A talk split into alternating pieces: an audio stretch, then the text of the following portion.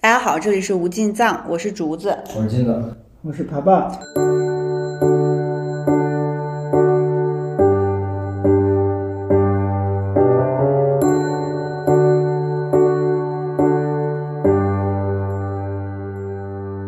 好，各位好，我最近陷入了一个困惑中，希望二位帮我解惑一下。没问题，有偿解惑，还有偿呢，有偿有偿。长短嗯我最近觉得我自己可能得了精神分裂嗯，我支持你的感受。啊，你觉得我也是是吗？你这么让你，但是你为什么这么觉得？你有什么异常吗？我最近看了一个文章，说精神分裂有五大早期表现，我对了一下，我觉得我都有。你说说。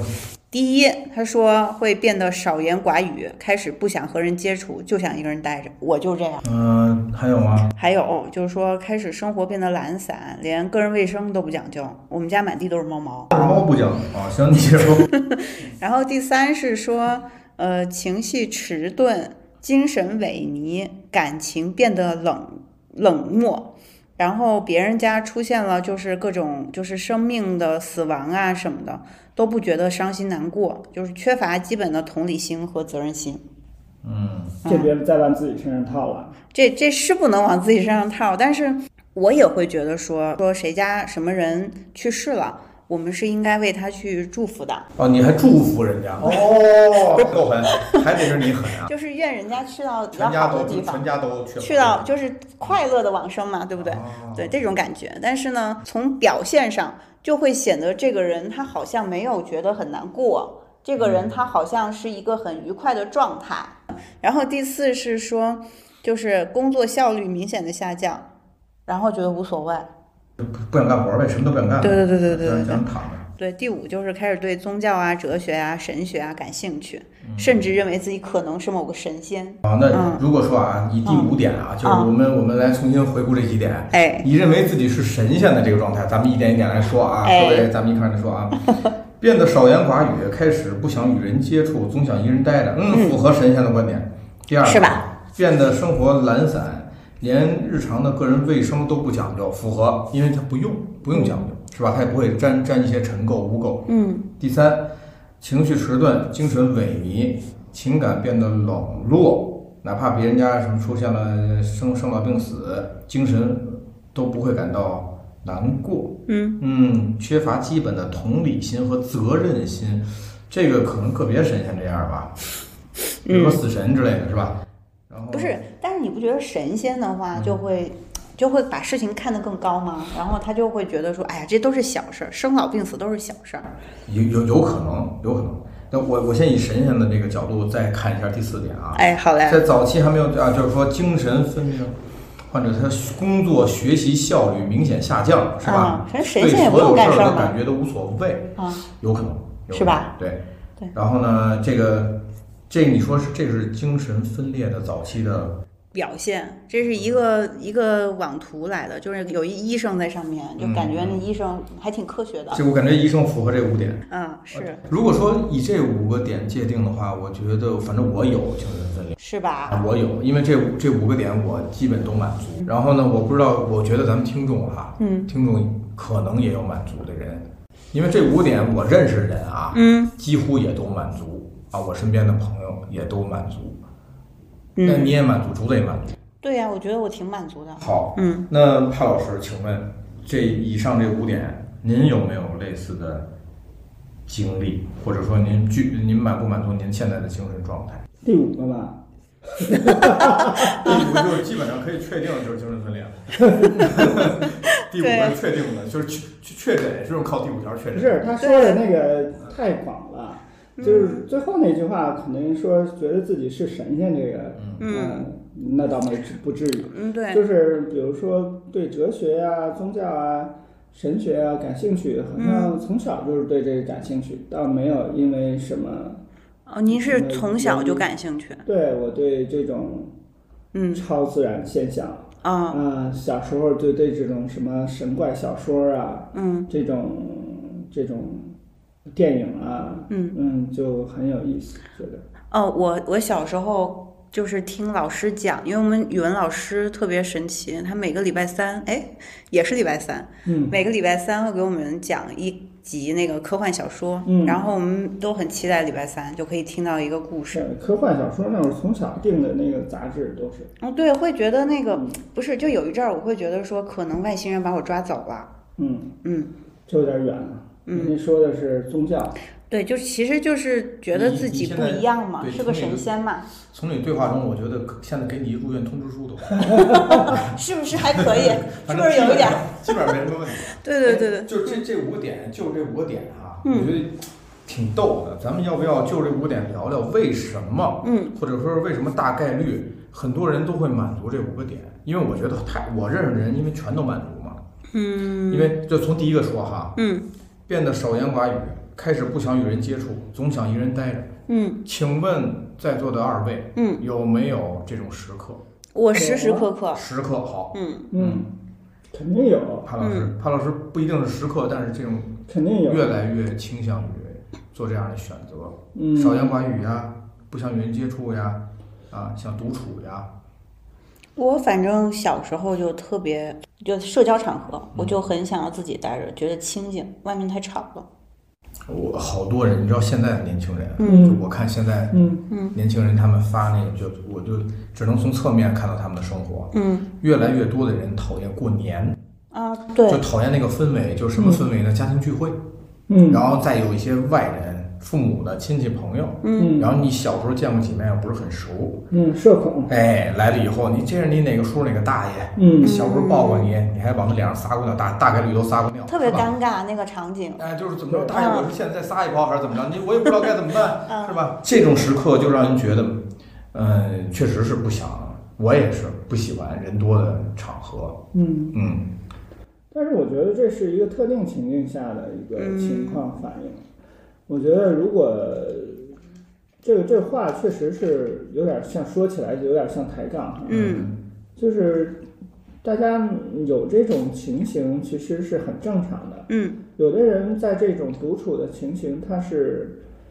嗯享受的，对，有的人是觉得独处那个简直是看窗户就想想往下跳，对那是不一样的，嗯是吧？对，不能靠光说这个是不是喜欢越来越想独处，就来界定说是不是精神上出现了一些问题。嗯我觉得就像刚才金子说的那种过年的情景，那种太热闹了，或者是已经跟现在的这种年轻人理解或者跟别人打交道的方式不一样了，这种就被迫的，嗯，我觉得可能会觉得那什么，有的时候，比如说，嗯，我这一天像我乐乐乐的说说太多话，我可能回家以后我也不想说话，嗯，我想让我一人待会儿，哪怕我就是听个响儿，看开个电视什么的，那您之前被迫说话的那个、那个、那个状态是享受的还是也不是被迫说话，比如说就是上课呀，或者是上课和聊天的这个状态？嗯。享受，享受，嗯，因为是主动选择，不是说谁安给我的。那就第一点，起码帕波老师没有第一点这个，嗯对对对，是不是对不符对合？对嗯但你要这么说，我有，我也有的时候想跟别人交流，那我可能也不符合。我觉得，嗯，这可能要分时段。比如说，我觉得我是很明显的，就是进入了某个阶段，有一段时间我是真的突然间变得寡言少语，然后不特别不想跟人接触，老想自己一个人待着。那段时间我是真的非常的，就是我觉得我是有这个抑郁症或者是精神病的这个潜质的。也有可能你你你小看了我们的性别差异。哦，这样啊，嗯我我觉得你你那个在那一阶段的时候，嗯你是享受吗？自己独处，我是自己又独处又不舒服，但是我又没办法跟人在一起，嗯，嗯那我觉得可能啊、是有一点儿不的，是不是不是我说的这种，嗯就是我觉得有的人有的时候你需要有调节，嗯是吧？你你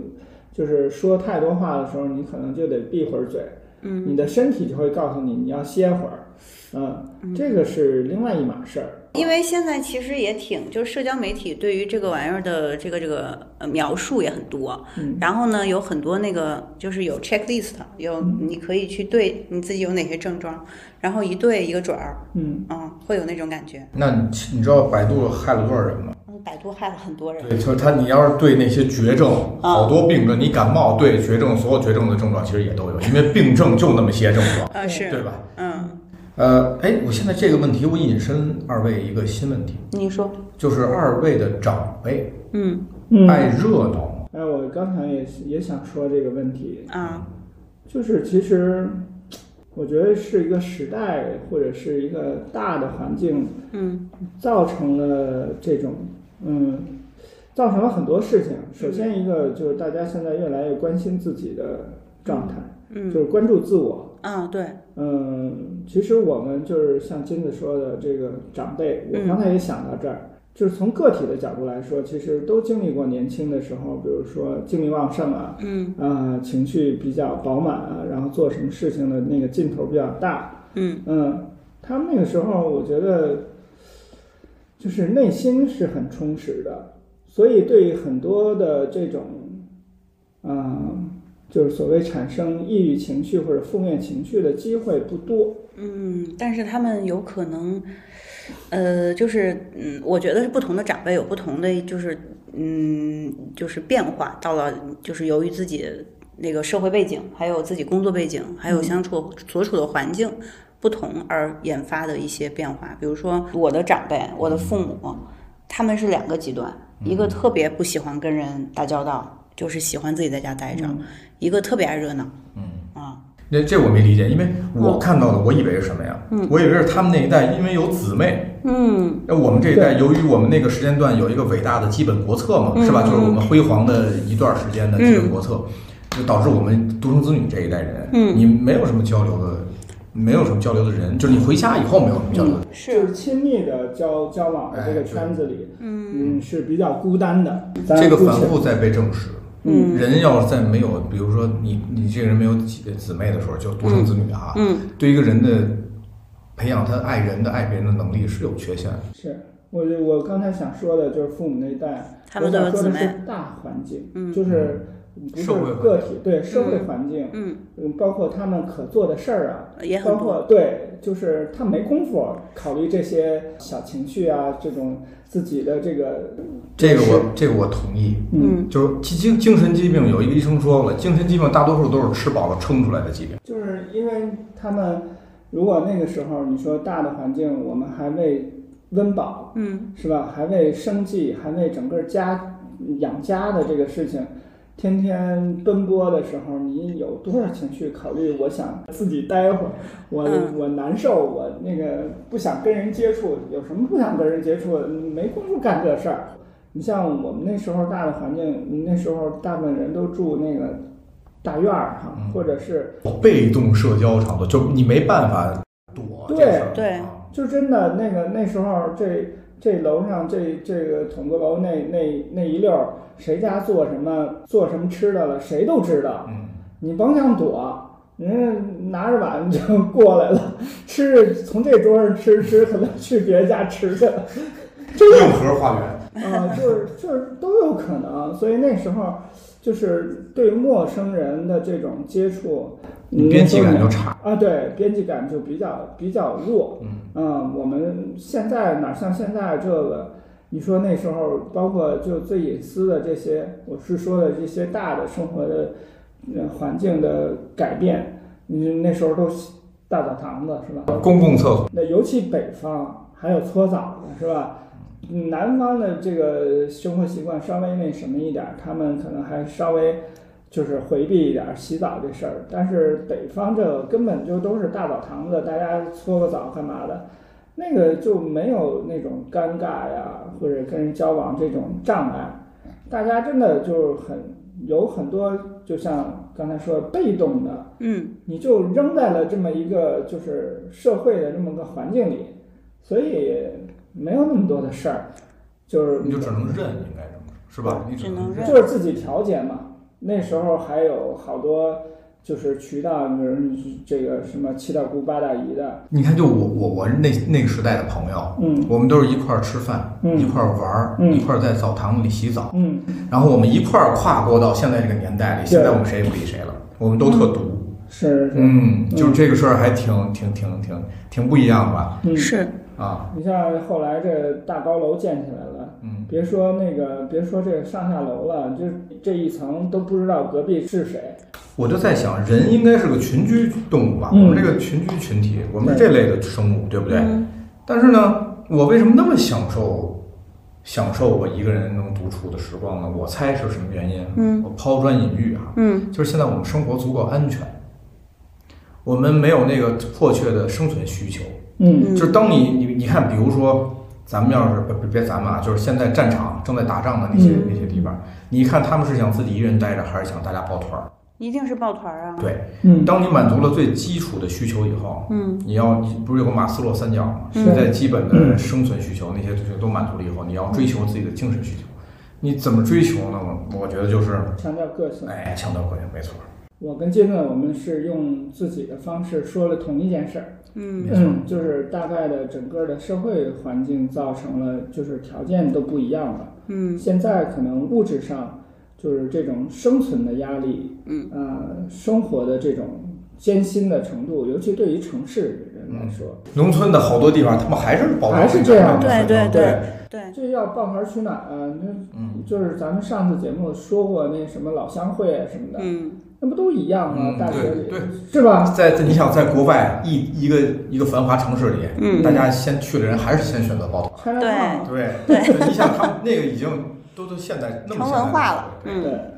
嗯，其实我觉得吧，就是这个想一个人待着这个事儿吧，它嗯就是个对阶段性对一个是阶吧段性的正常现象。是是，所以所以咱们咱们看看能不能用咱们的咱们三个人的嘴啊，嗯试着来把这事儿解释了。可能我觉得这也不算病，有些时候就这对五大病症，可能也不是病啊。嗯嗯嗯那咱一个一个说，第一个我觉得已经解释完了，最好玩的其实是第五个啊，但是咱们慢慢来。我我想说再补充一个啊，我觉得现在这种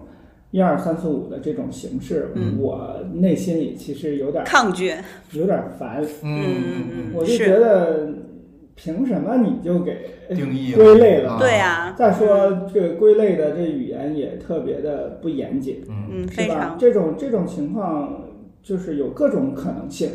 也不是说就一定是什么精神分裂的前 兆，我觉得有点太严重了。你有可能就是过了这段儿，有可能心情不好，是就吧？是看人把我给吓着了，我是不是得去治治呀？你读完了，我觉得我都吻合啊。我给啊刘院以前看我那大夫打了一电话，刚才嗯刚发的微信说，我这边好像要续续上药了。哦，是 吧？嗯就是我一直想强调的，包括咱们平常学习上课的时候，我也想说，其实这个背后是我们的一种思维模式，嗯就是拿一个东西呢就想往上套，嗯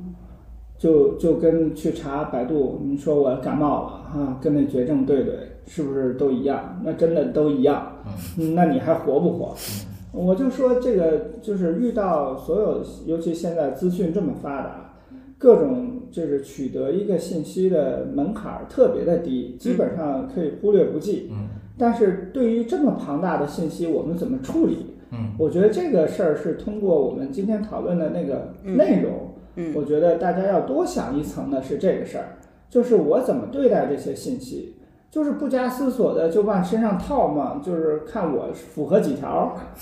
嗯，这么套也很有可能就把自己套进去了。是，本来没病变成有病了。我觉得咱们今天讨论这些东西的意义就是这个，就是的其实告诉大家，嗯，你在分析问题的时候有更多的方法，嗯千万别只看到表面的那一层信息，是吧？嗯，那对吧我没准观儿点出来了吧？ 没准儿通过咱们探讨啊，啊，就反了这些呃强加于我们的这些东西，是不是？对。要真的完全按照这个来的话，我觉得好多人都是精神分裂了。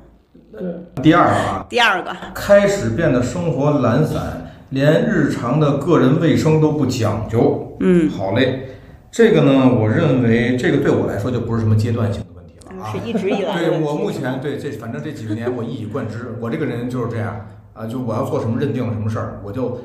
心无旁骛的做下去，这就是信念感啊。不过我真的会觉得，就是这个，当然我不是说这个写的有多对哈，就是我去判断，就是我自己有过那个抑郁的阶段和情绪嘛，嗯在那个情绪的时候，确实没有精神去注意一些家里的卫生啊，或者是我觉得你都一想些到状了态，他都已经解释完这个问题的所在了。嗯，就是对你想想，我都你都躺那儿，你都病得不行了，啊，对然后啊，说你这人应该是有病，为什么 呢？因为你你这鞋一直都没刷，我操，那人都快死啊了， 那想那鞋刷没刷？对对对对对，就是这种，对啊但但但是我我这个状态，我认为我、一我直以符合来这都这个状样态，是对，吧我没病，因为我一直这状态，我要有病，嗯我早有病了，对是，吧？我也一样，这嗯，个人卫生每个人标准都不一样。可不，你说的嗯不注重个人卫生，我一天不洗头算不注重卫生，还是我一个礼拜不洗头算不注重卫生呢？嗯，都都是在我这儿，这些都是卫生的，才一礼拜嘛。对，其实“个人卫生”这个词非常的就没有懂，就是怎么样才叫不注意对，我个觉人得卫很生？多人基本上作为一个社群社群的嗯，这个动物哈，嗯我们可以这么说，就是你有一个基本准则是不要给大家带来困扰哈，或者是给别人就是一种不尊重。嗯我觉得这些能做到就 OK。嗯、你即使平常一礼拜不洗脸，你是不是你出来见嗯人，跟人家一块儿出去接触？嗯，你洗把脸，捯饬稍微收拾的利索一点，我觉得这个是，嗯，正常每个人标准都不一样嘛。嗯我觉得就嗯这个没法去套说是不是精神上有问题了。而且你看，他第一点是他、他一个人自己一个人待着，嗯他肯定他不用洗澡，说我们口罩期间是吧？嗯如果就是小区封了，最早最远就能走到小区封了的门口，能跟家谁在家天天捯饬啊？哦，那你这么说还天天真上是妆。啊？嗯，我觉得疫情就是口罩这段时间，我对自己的个人形象就是已经不注意到极点了。再来啊，哎第三点，第三点他怎么说的呢？说情绪迟钝，精神萎靡，别人家的生事不关己，高高挂起啊大概就是这么个精神状态。嗯，然后，呃，不踩我呢，又是一个有始有终、一以贯之的人啊，啊。但是我觉得我一直都这样啊。它就是一种精神上的裹挟，就你凭你知什道么看到别人生老病死，你就一定要表现出难过呀？收起那些泛滥的、无能的怜悯，嗯就是最大的爱心，就是最大的修行。嗯，就是好多，比如说你一个小动物，赶紧拿小本本记下来。用语音转文字，就是有可能你看到的是问题的一个面。嗯，由于你主观的，你要释放你那些啊，满足为了一己私欲满足自己的那些爱心，嗯，那些都是自私的啊，那些对根源都是自私的。然后你去帮助别人，然后结果你有时候你知道听说过帮人帮倒忙吗？这种情况肯定是有的。他所谓的为了别人好，其实是为了自己好如果你站在道道德制高点上，嗯那你就叫道德绑架。啊。是，啊，我特别讨厌说都是为你好这句话，啊，就是当然我们是如果说我们有具备现在这个能力啊，就是事不关己高高挂起，哎，精神萎萎不萎靡先搁一边儿，我先不管你，我先管好自己，这难道不是这个现代社会最好最大的优势吗？这不是别人最大的仁慈吗？我我的观点啊，来来二位咱们分批阐述我。们今天说的这几个事儿，全都是给别人贴标签儿，对，就是那种请请君入瓮、对号入座的一个事儿。我觉得生死这个 生病死亡，什么叫伤心难过？为什么非得你画引号的伤心难过，它才是不精神分裂的？那对呀、可能让一个演员去表达的时候，他可能也有一百种表现的方式。嗯，我觉得生活当中只会比这多，不会比这少，没有说就是非得要哭的哭天抢地的这种方式才能证明他是个正常人。嗯，也许真的不正常的就是这些人 呢，啊，嗯有可也能也许嗯对嗯，我第一次面对死亡的时候，一般都是家里的老人嘛。嗯嗯，就是我的奶奶，在我大学大学刚毕业吧，大学刚毕业的时候，嗯，大概是那个时候，跟大学刚毕业的时候去世了。我当时我，呃，一滴眼泪都没掉，会有一种悲伤的情绪。但是没有让我想哭的情绪，那是一个对于一个嗯，年轻人那因为大学已经毕业了，对于年轻人来说，从小长到大，第一次面对这个面对一个死亡的事儿，我觉得我可能懵的程度比那个悲痛的程度大。我现在都还记得殡仪馆，就看到那个阳光下照耀的那个遗体，嗯嗯，我一点儿没有悲伤的情绪，就觉得他就像睡着一样。所以你说对生病死亡感到悲伤难过，我是不是也那时候算是精神分裂？啊我我觉得您说的那个点特别好，是因为您是在那个年代面临的第一次这种事儿。嗯对，说，我觉得年轻人他还没有体验到生命的厚重感，就因为如果嗯是我的话，嗯那个年纪我懵的成分肯定要比悲伤大。嗯但是如果现在，嗯嗯，那我就完全不一样了，我可能不会嚎啕大哭，但嗯真的有的时候会止不住伤心。对对对，是，嗯，嗯也许所以说这个不严谨就在它也没定义。这是不严谨，对，嗯。但是你看他最后啊，说什么？嗯你看他最后写的是他还定义说缺乏最基本的，对责任心，对，那这个说的肯定就是我了。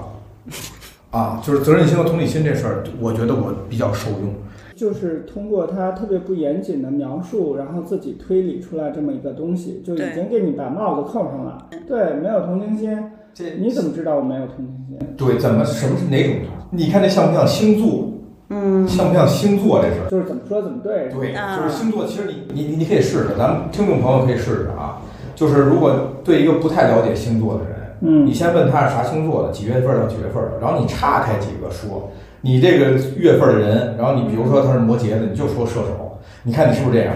然后他都会说我是，就就就是我，就是我嗯，咱们又到了一个富矿哈、嗯就是谈资的富矿，就是星座问题。嗯我蓝情，我特别喜欢听。那我说咱们可以专门做一这个星座问题，已经快成了这个破冰打开话话匣子的一个一个钥匙。对，这个第一次见面儿，哎，你什么星座的呀？嗯嗯哟，我也是这个哎，星座。对，对然后对还有人说什么我是风象，你也是风象，咱俩合。嗯哎，对对对我说对对我说我没看出你多疯啊，但是我是有证儿呢，我不知道你疯在哪儿呢，是吧？嗯，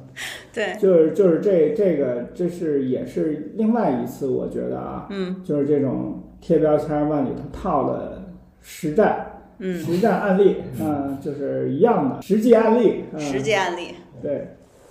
就是你先有一个大的设定好的前提，然后你就往里头找我吧，你总之得有点像的。 哎，这这挺， 这还挺有效的啊！啊我们可以以后做一个话题，嗯因为这个你知道有本书就说的是，你在跟别人交流的时候，嗯如果你设定好范围，嗯你总能说服别人啊，就是这个还挺有效的。那你你能展开讲讲这个？没问题，但是我今我先把这五个啊点，咱先把今天 这五，这它就是符合这个这是是本书说的是内容的。嗯，反正他的他就是把咱引到说，我觉得自己有精神分裂这件事儿上因为它它把人类共性提出了一些，啊，然后而且这些共性它不是出现在你整个生命周期中的，它是在你某个时段必有的东西。嗯，分然阶后段，一般你上网上你搜精神分裂的其他表现，那个时期肯定是你这不是高光时刻，嗯不是你人生最幸福的那个时刻。啊是，啊，有可能是你的低谷或者经历着不幸的时候。嗯那这个时候他把人类的五个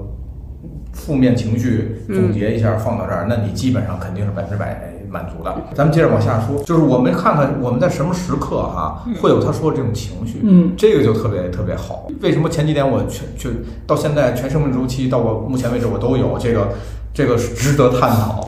嗯就是前比如说啊就比如第四条，啊，第就是四不条，第一条，那个喜欢一个人待着，就大多数是这件事。然后生活懒散，不讲卫生，嗯就百百分之百。然后你情绪情绪迟钝，精神萎萎靡，几乎百分之百，缺乏同理心、责任心，几乎百分之百。然后咱们说第四点了啊，嗯早期呃没有确诊之前呢，精神分裂的患者的学习和工作效率就开始明显下降，但病人对这些感到无所谓，就是说你躺平，破罐破摔哎，不管不在。那我这个差呃，那我没确诊，就不卷，那我好像是卷不动。对，就是这感觉吧。但是我是最近十年吧，这是这个感觉。我之前年轻的时候啊，也曾经奋斗过啊，我有一段你一说奋斗，怕怕老师就开始笑。没有，是这样的。啊我有点一一下惊着了。有有有，真的有这个。当时我有证人啊，那些证人，因为我们证人都满足第一点，所以我们互相谁也不认识污点证人， 这 个对对，污点证人。就那个时刻呢，我记得我特别上进，然后我想努力的工作，通过自己的勤奋来改变当时的生活状况。我有一段时间就是单纯到这么考虑问题啊。我我希望我们的听众如果有年轻人，如果有年轻人，我希望你能积极的面对自己的生活工作。如果有成年人，我希望你重新审视这件事儿。如果有智者，你们知道这是统治阶级给我们创造的，是吧？创造统治我们的手段啊。OK，我就想知道你有多多努力。我努力到有一次有个，就大多数时间我是用不计身体健康的成本嗯来换取经济报报酬和认可。嗯，啊，大概是这样，因为它还掺杂不光是钱，你知道吧？当然，对我这种成就感。对，但是现在对我此此时此刻，或者说是往前这十年，对我来说钱就足够了。你对我有没有成就感，认不认可，骂不骂我，没有，嗯这我完全不在乎，只要给我钱就足够了。嗯但是当年在不懂世事的我呢，甚至还希望呃渴望一些别人的认同感。嗯，啊，这就是不成熟的表现之一嘛。嗯，在那个时候，我会出卖自己的身体健康，为了一个我自己心里设下的一个愚蠢的目标去为之努力奋斗。声明一下啊，嗯，今天做播客的都不是精神分裂啊，不是，这症状已经凸显了，是吧？哎呦我先吃喂两片，我我的先压一压。感觉有点明显。嗨，对，然后现在工作效率明显下降。工作效率明显下降这件事儿，取决于跟年纪有关。对和我的精力有极大的嗯就直接关系。就是现在我，比如说我特别想工作，但是有些时候精力就是跟不上。但是能怎么能跟上呢？嗯啊，就是看刺激，这刺激来自于钱啊。嗯就是你比如说，你让我今天熬夜，然后写写个什么东西，写个剧作，写个剧本给你，大纲给你，嗯啊，我就肯定去你祖宗的，我才不写呢。但是你啪拍着一千万，这我就不知道什么叫 睡觉，我就肯定能给你写出来。你说的对，确实是我我其实也是的，就是我近两年的工作效率明显下降，一天能有五六个小时的工作时间已经很很可以你那了。么拼命啊，没必要，熬坏了身体是自己的。对，人家正常不是八个小时吗？在公司上班的人，啊对嗯他每天能有两个小时的工作时间就不错了。哦，这样带薪上厕所，啊嗯咖啡厅里聊闲篇儿，哦，在那儿对着电脑啪啪啪吃饭啊吃仨小时对，吃饭，对，再有点什么事儿，比如说嗯，能外出能不外出的必外出，嗯把这事儿给办了，然后一外出就完了，这一天就搁那儿了、啊嗯。对，大概都是这样，因为咱以前也工作过嘛，是是是，您说的对我。自己工作以后比比比上班累多了。嗯这个工作效率这个事儿，我觉得对于年轻人来说，我觉得还是需要有一点儿的。就是那句话，就是什么年纪干什么年纪的事儿。对，嗯我说在年轻的时候，其实我觉得还是要有点儿这个劲儿，嗯就是不跟别人比，跟自己比吧。就是希望自己能在年轻的时候多学一点儿，然后多做一点儿，因为这个经验，嗯、所谓的人生经验、人生阅历啊，这些，嗯，内在的这种财富积累，都是靠勤奋。嗯，当然，你说随着年纪的增长，你没有那个那个那时候的精神头了，是吧？注意力也不能保持那样的亢奋状态很长时间，这都是很正常。嗯，我觉得真的没必要把那个所有的这种自然规律都往那个疾病上、心理疾病上当然这个爬不升及悬崖勒马，我觉得非常有必要啊。我也跟各位听众，如果有年轻的听众不巧听到，我跟各位说一下，我的意思是什么呢？就是以轻松的方式来应对，就调侃戏谑这个他说的这个几点。但嗯是我我我也同意，同时同意啊，就是呃，年轻的时候你就应该努力奋斗。一个一个年龄干一个年龄段的事儿，我是举双手双脚同意的。呃，而且我现在能有现在的想法，还有不管对错，我能有现在的见地，那是我过往经历的总和啊。我现在的我是过往经历成就的，是吧？如果说你一直躺着，那我相信现你也会有别的成就， 是吧？躺着的成就。对我结合点时事的谈，嗯嗯我倒是觉得现在年轻人会觉得，嗯，没劲，我能活着就不错，然后我能工作成什么样儿，我能不能养活自己？现在很多人年轻人就是有个有个时髦的词儿叫什么“职业女儿女”，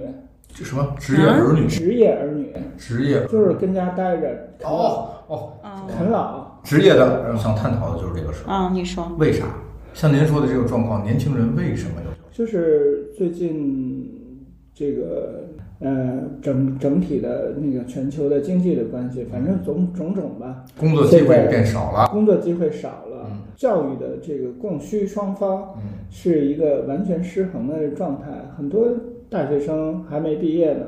就已经毕业是找即不失到业工了作的，然后他们就面临着以前这个日子还得往下过，哪有钱结婚呢？去养家呀，然后供个房子啊，买个房啊，连没有这种动力了，可持续的收入都没有嗯啊！就可能，而且现在啊，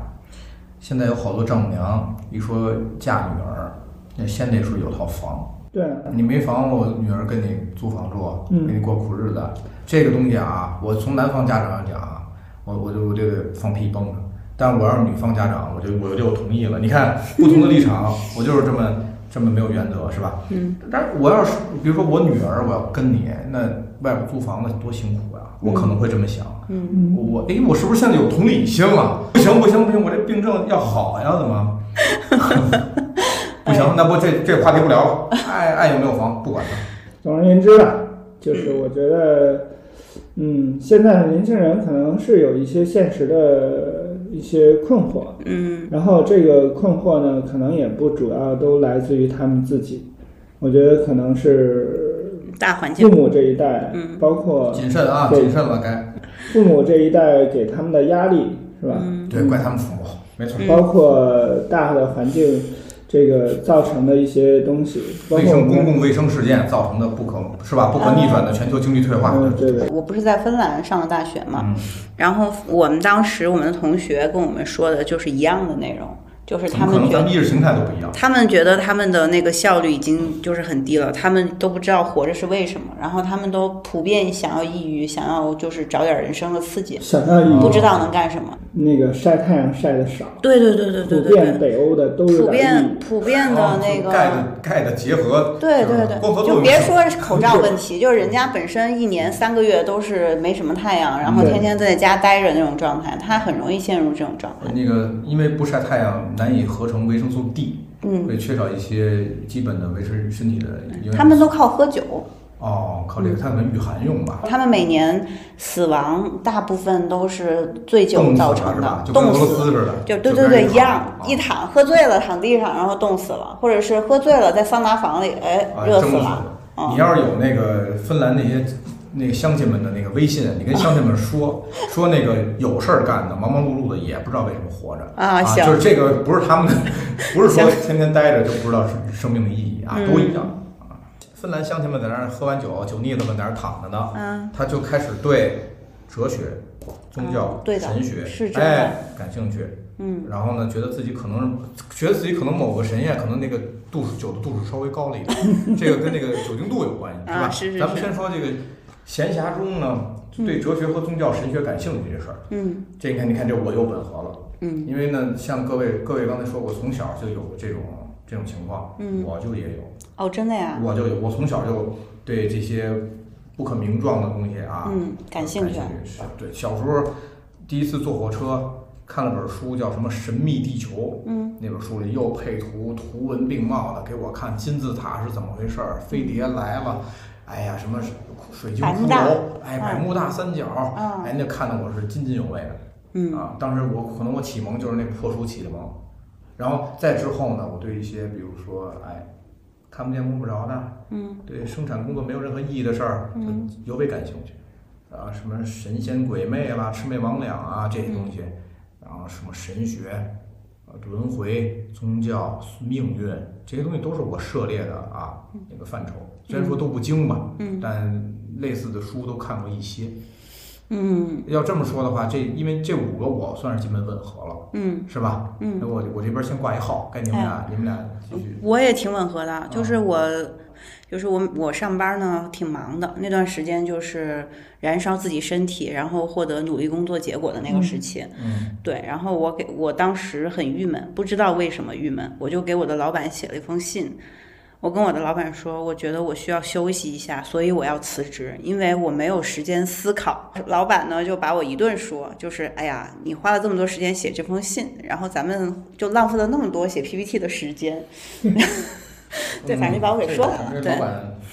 合格，从那个时候开始吧，我就总觉得说不能上班儿，得好好的想一想自己到底是干嘛的，可能你哲你学那吧。个不能上班，你你看看本《资本论》就解决了。你不啊是讨厌被剥削，你不是想剥削人吗？嗯，这本质不是这个吗？这跟那上班有什么关系？不是，也我想当时剥削我当时别就人觉得我得停下来，我得啥也不干，就是坐在家里坐着，然后好好想一想。啊，不来钱也能啥也不干，在家躺。辞职信里的意图就是我想要不来钱的在家好好躺一躺老板说他得来钱，你躺一躺，我这儿少来钱了。啊。对，呃，不过当时我辞职也是因为这个，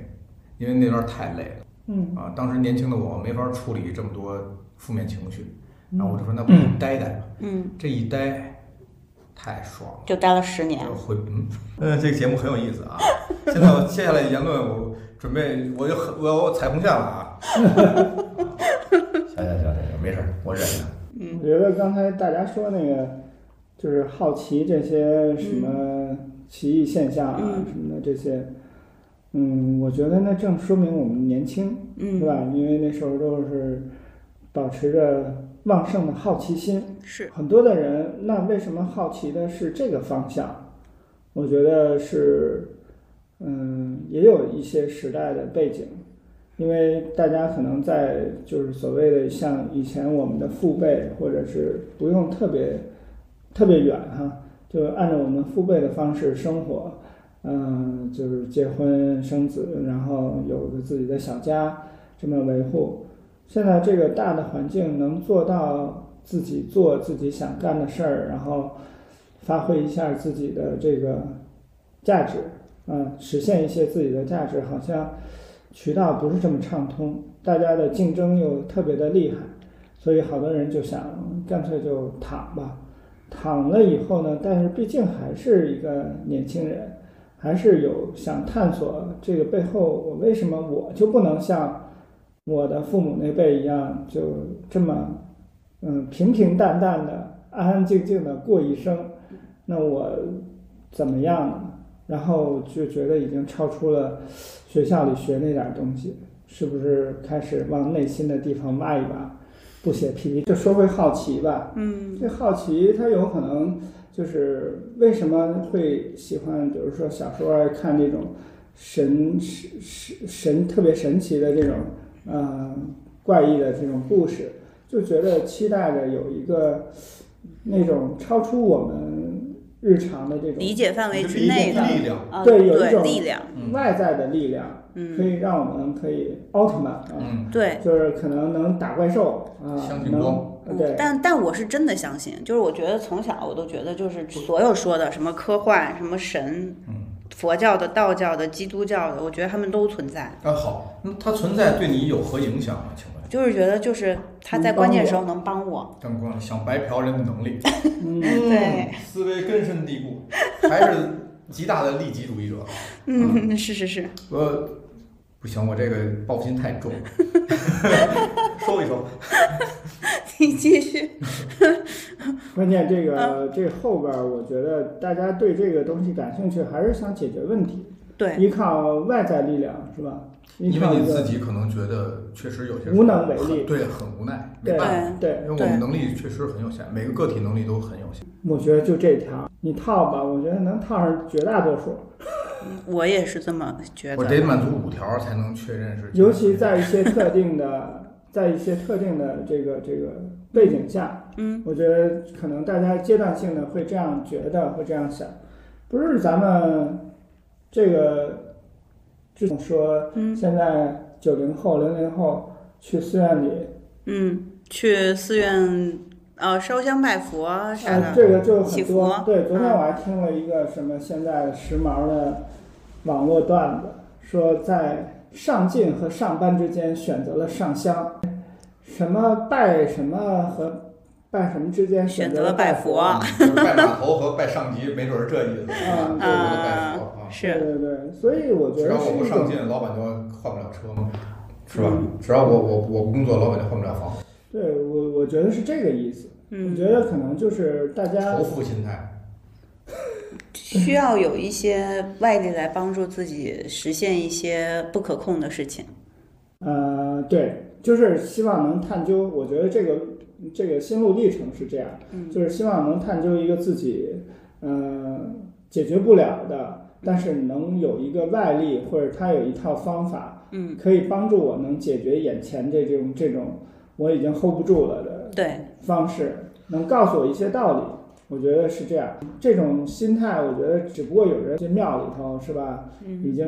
上了香了，有的人可能只是停留在脑子里的一种想法。嗯，但是我觉得这种想法就说是精神分裂的一种体现，我觉得有点有点离谱。那大家探究一下内心世界自己的心理状况，我觉得恰恰是证明他还是跟精神分裂有点距离。哎，我有一个思路，我不知道对不对啊？是不是一般来说，就是大家关注的那个呃话题，都是先关注哲学，然后再关注宗教神学这你我我我我这么分析，啊？你得看哲学、宗教、嗯神宗教神学，我们姑且算它为一种，哎，还有哲学，哲学是他们这些启蒙，因为你只有嗯胡胡思乱想以后啊才能才会去理解、强行去给看那个答案东西。对对，然后，哲学和宗教都起源于人类的大概什么时期呢？都是灰暗的、恐怖的、不好的时期，都是人类的这个物种的低谷时期。然后这个时候，人类其实天然的寻求一个呃情感和身体的物理的出口，他想自救。嗯，都发扬于什么时期呢？发扬于人类辉煌的、嗯平稳的、没有战争的时期。就是这东西开始是开始于苦难的，嗯然后发扬是我们就又行了，嗯就是就是吃饱了撑的就发扬了，嗯，大概就理解是这么个意思。像你说的，你刚才什么问题？我说是不是先关注哲学，再关注宗教顺序问题。啊？顺序问题。你看啊，它是从苦难中来的， 也就是说，你先关注什么，你什么时候哪个时间点你要开始关注了，嗯那那个那个时候肯定是你嗯不好的时候，你嗯人生中的低点，就是我没见过，就是起码我没见过嗯啊。这个人正是风华正茂的时候，万事皆皆宜，什么都顺的时候，那个时候，嘿，我看看哲学吧。你难的时候，你先关注的是神神学还是哲学？我觉得一般人都是先关注哲学，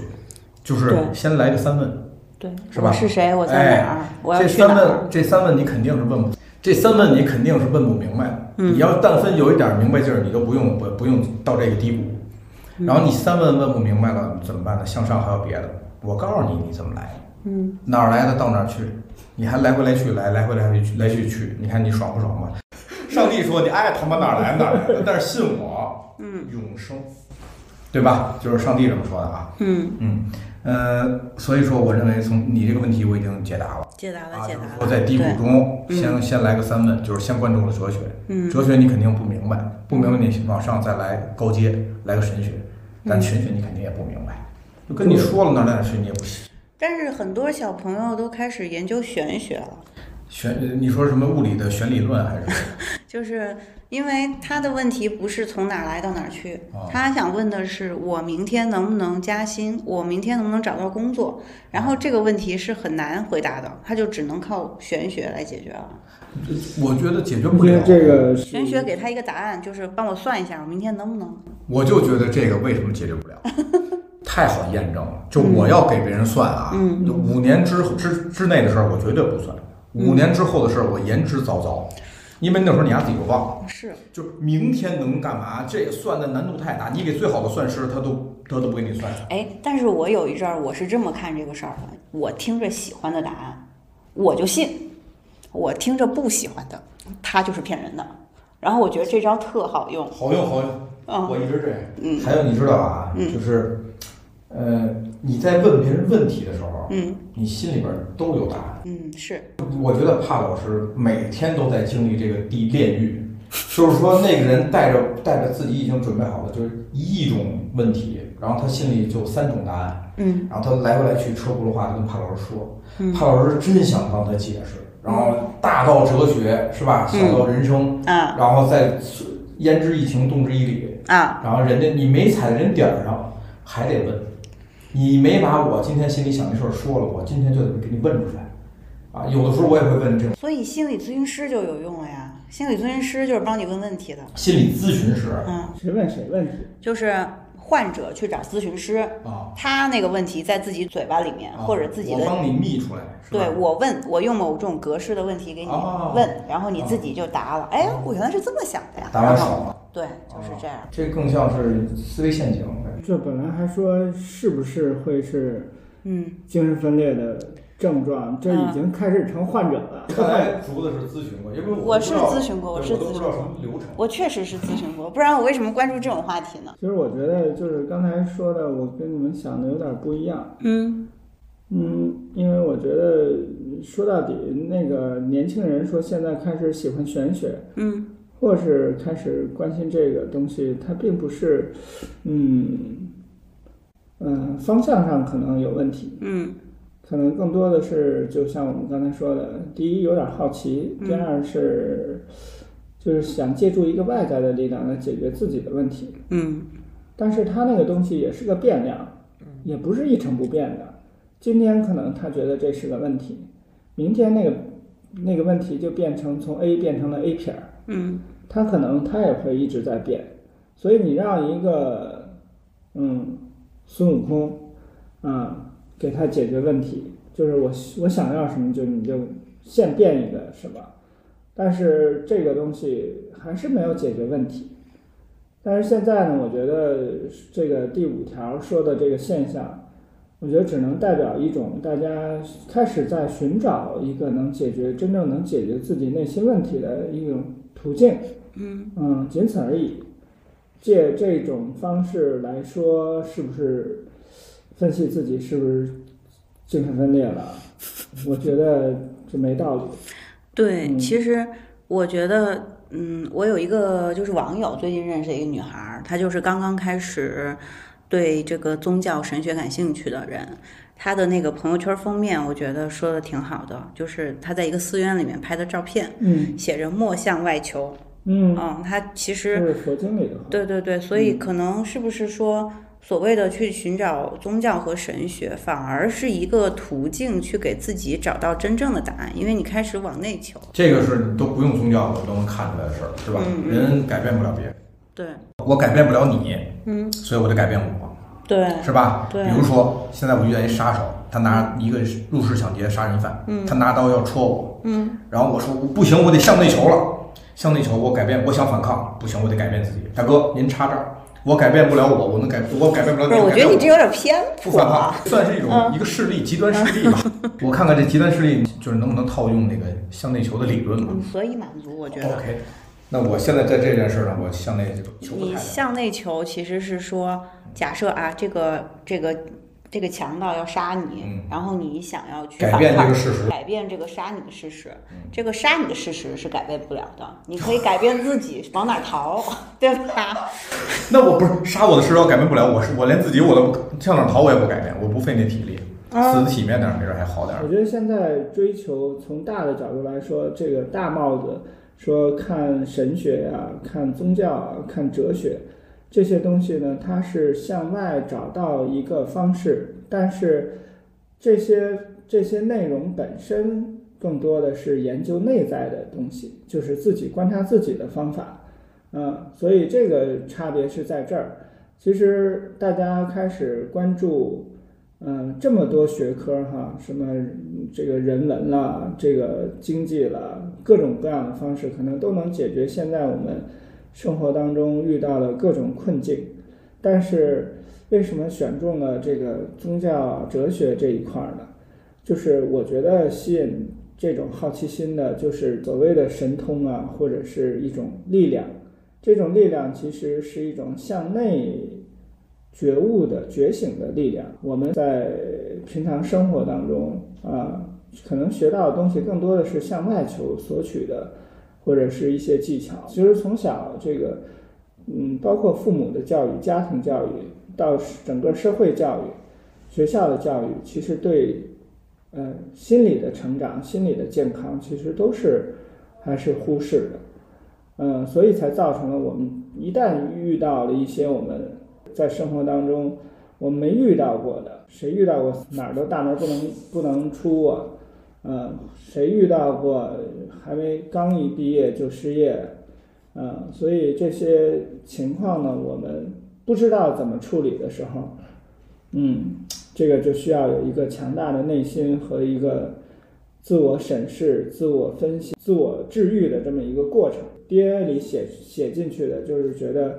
像宗教啊这一类，应该是有这个密码的，所以我们就在这里头要找一找。但是还是一样，就是这个找的心态还是一个向外求的感觉，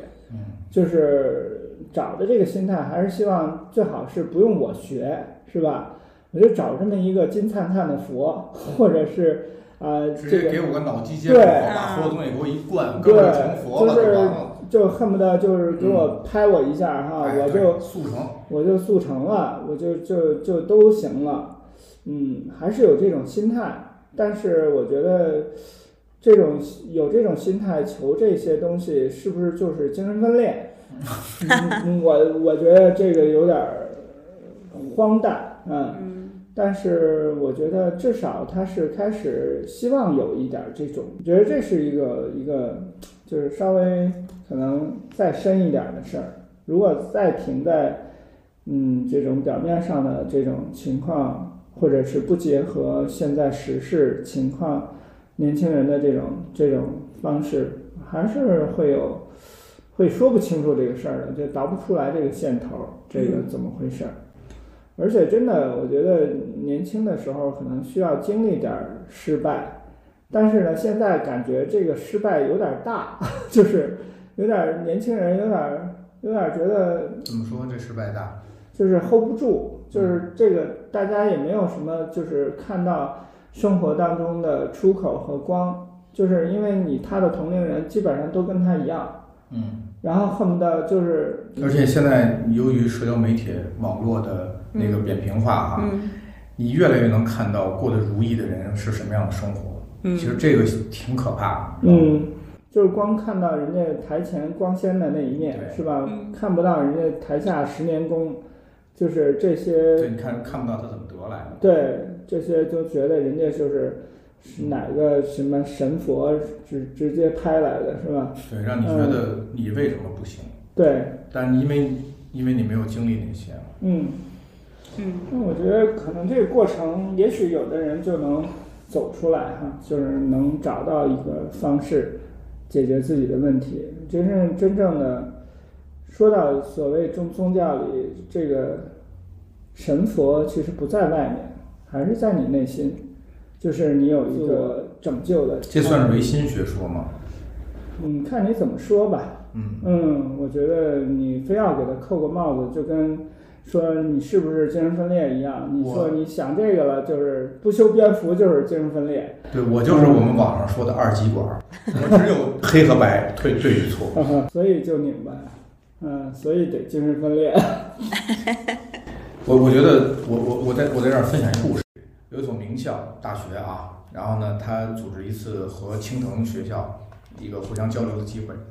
然后这交流主要是为了考核我们教授和同学们之间的这个上课的时候的默契程度，还有我们的生动程度。青藤学校派了几个专家教授，也来来看那边是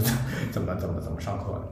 然后在这个过程上课过程中啊，大家氛围极好，师生之间的默契程度啊，上课交流的那个嗯氛围啊，包括那个对答如流的那个酣畅淋漓的感觉呀、啊给校方感觉到极大的荣誉感啊，都非常开心。嗯啊，只有青藤学校那教授们坐在那儿，完全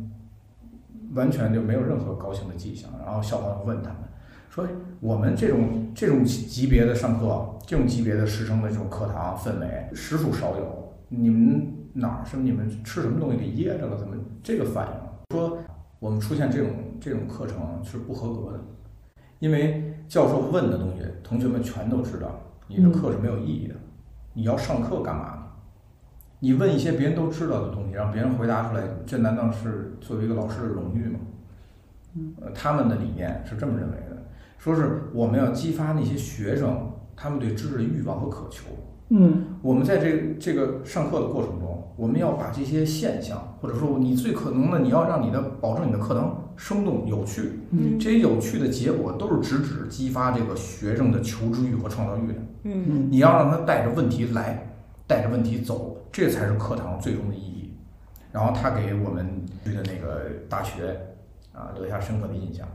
啊，大概就是这么个事儿。我希望就是各位听众，如果咱们有年轻人啊，呃，咱们也应该是这样，就是真的没必要说你知道那些东西，就是别人告诉你那些东西，嗯有可能是对的，但嗯如果你自己深想，没准儿在这个对的过程中，还有一些你自己的理解，还是挺有趣的。就无论如何，我觉得不要在求知的过程当中放弃思考。对没错儿，嗯嗯，就是这些才能作为一个嗯有独立意志的这样的一个人。嗯嗯我觉得，嗯，如果连这个不加思索，就是给自己贴标签儿，给别人贴标签儿，然后一遇到什么新的事情就对号入座，然后归类在自己已知的这些东西里头。嗯，变成我。嗯，嗯，嗯，这些就可能就会出问题。是，那那个问题也可能不是精神分裂，精神分裂也可能跟那个问题比起来都不值一提。好，那么今天的节目就到这里。希望大家如果听众们有有觉得有趣儿，或者说想问什么有趣儿的问题，嗯或者想听我们聊什么话题。嗯啊，积极留言。嗯如果你如果你比如说面临着精神 问题，你可以给竹子留言，因为竹子认识很多这类的医生啊。哎，好嘞， OK，就这样，好嗯谢谢各位，。谢谢各位，再见。嗯，拜拜。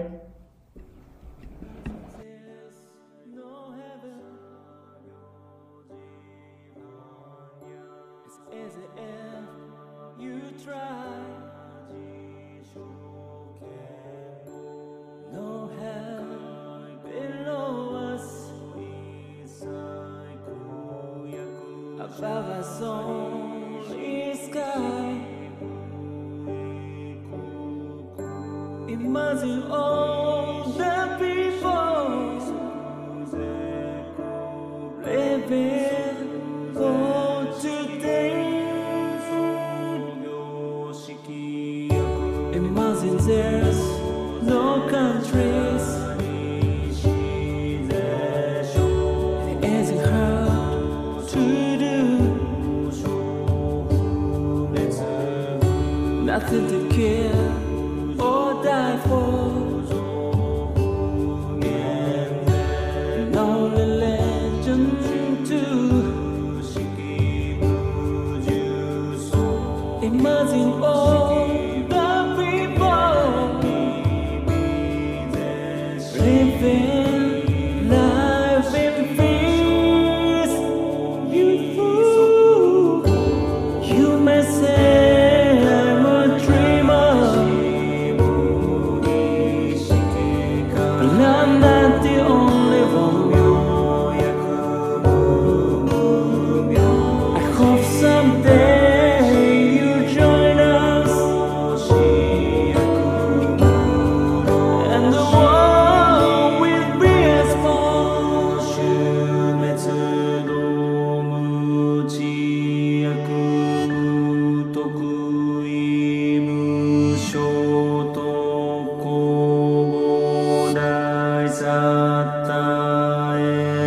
Imagine no possessions. I wonder if you can. No need for greed or hunger. A brotherhood, oh man. Imagine all